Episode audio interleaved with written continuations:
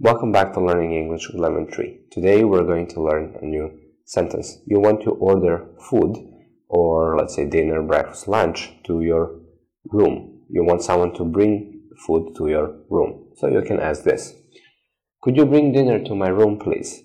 Could you bring dinner to my room, please? Could you bring dinner to my room, please? Could you bring dinner to my room, please? You're just asking someone to do something. Could you bring dinner to my room, please? Thank you for watching. See you in the next video.